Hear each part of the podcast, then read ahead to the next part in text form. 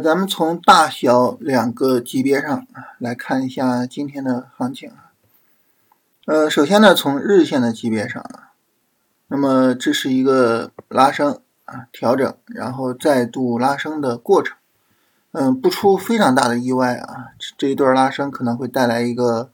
背离的走势啊，除非说市场非常强有力的持续的上涨，然后有力的向上呃突破。啊，否则的话呢，可能就会是一个背离的走势。呃，所以首先呢，这一段上涨我们是需要去注意做出场的啊，这个是我们首先需要去做注意的。但是呢，因为中间这个调整啊，它的整体时间啊是比较长的，所以这种情况下呢，我们可以估计呢，就是说这一段上涨它有可能啊，也是一个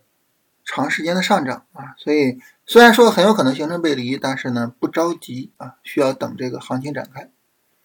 那么在这个行情展开的这个过程中，好了，这个时候我们就要看到三十分钟的行情细节。那么在三十分钟上啊，行情展开的这个过程中呢，那么它会是一个什么样的走势呢？就三十分钟拉升、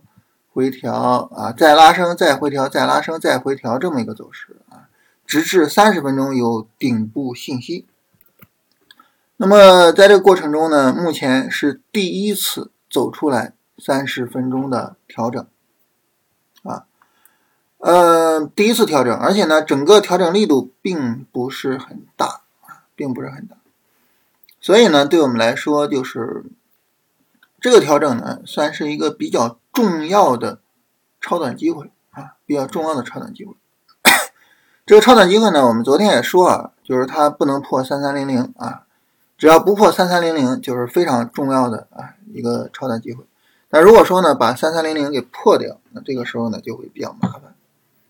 所以这种情况下呢，就是我们如果说做超短的话，因为做超短呢，它属于交易级别比较低的这么一种操作啊，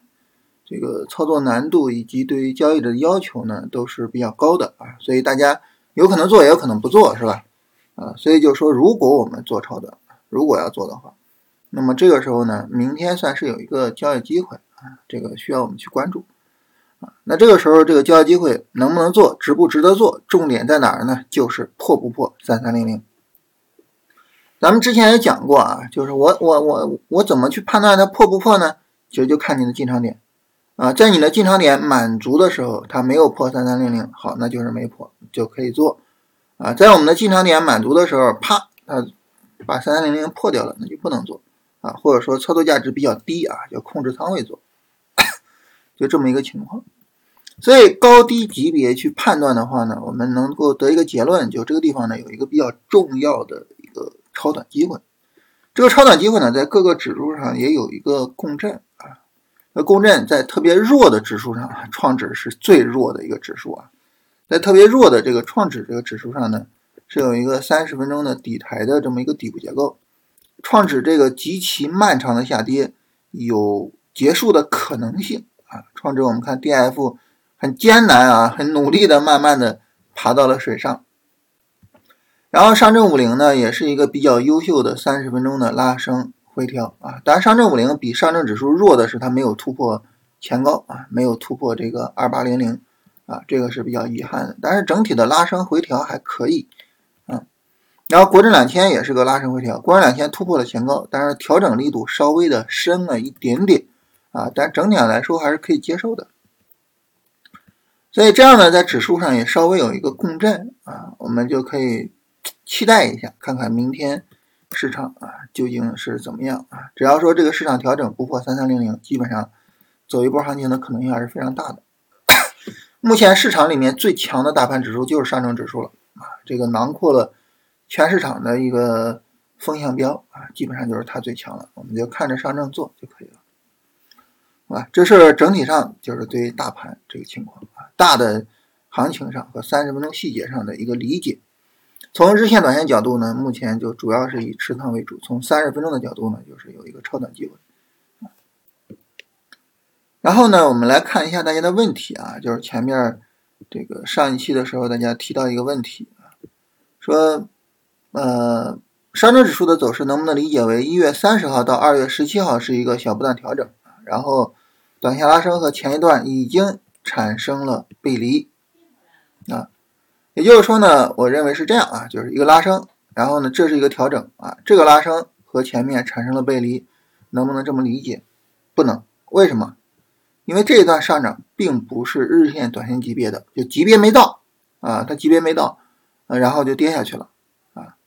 呃，其实当时呢，我们说就是这次调整是个优质的调整，当然没涨起来啊，但是你事后看它也是个优质的调整，其实也在这个地方，因为这个地方和目前这一个性质啊，就是三十分钟第一次调整啊。当时呢也是希望说市场能涨起来，但是它没涨起来，没涨起来呢，这个结构。级别就很低啊，它不是一个日线上对应的，也就是说这一段上涨和这段上涨，它们之间不形成一个对应性啊，它俩不般配，你去对比它俩没有意义啊，所以这一段上涨呢，你只能理解为什么呢？只能理解为是整个大的调整中的一个呃短的一个上涨过程啊，它它并不和之前的上涨匹配。行情的对应性呢，是我们特别要注意的啊。行情对应了就有讨论价值，行情不对应呢，没有讨论价值啊。你像这个行情啊，就是这个上涨和这个调整它是对应的，那么后续呢也需要一个较长的上涨和它们两个去对应啊。你说这个上涨就和它们对应了，对应不上，对应不上。这里边呢，你如果说是这样哈，上涨、调整、上涨。就这三段行情对应都能说得过去，为什么呢？因为这一段上涨虽然和这个上涨不太对应啊，也相差比较远，但是呢，这个上涨和这个调整是对应的啊，所以呢，我们当时才说，就这儿有一个非常重要的出场位置，是吧？啊，为什么呢？就这个上涨和这个调整是对应的，所以这个地方的出场位置特别特别的重要啊。但是后面这个上涨和它们就不对应了啊，此时此刻的上涨也不对应啊，所以呢。就是市场其实有这个上涨的需要，但是呢，它最终能不能说上涨走出来，还需要说这个调整啊，最终调的不深，然后涨起来，所以这个行情的对应性是我们特别要注意的啊。你注意了行情的对应性，你能够比较好的去判断啊，它有没有背离啊，有没有结构啊，有没有什么？如果你不注意这个对应性，这个时候呢，你的判断是不准确的啊，是不准确的。所以这个呢，我们要要特别的注意一下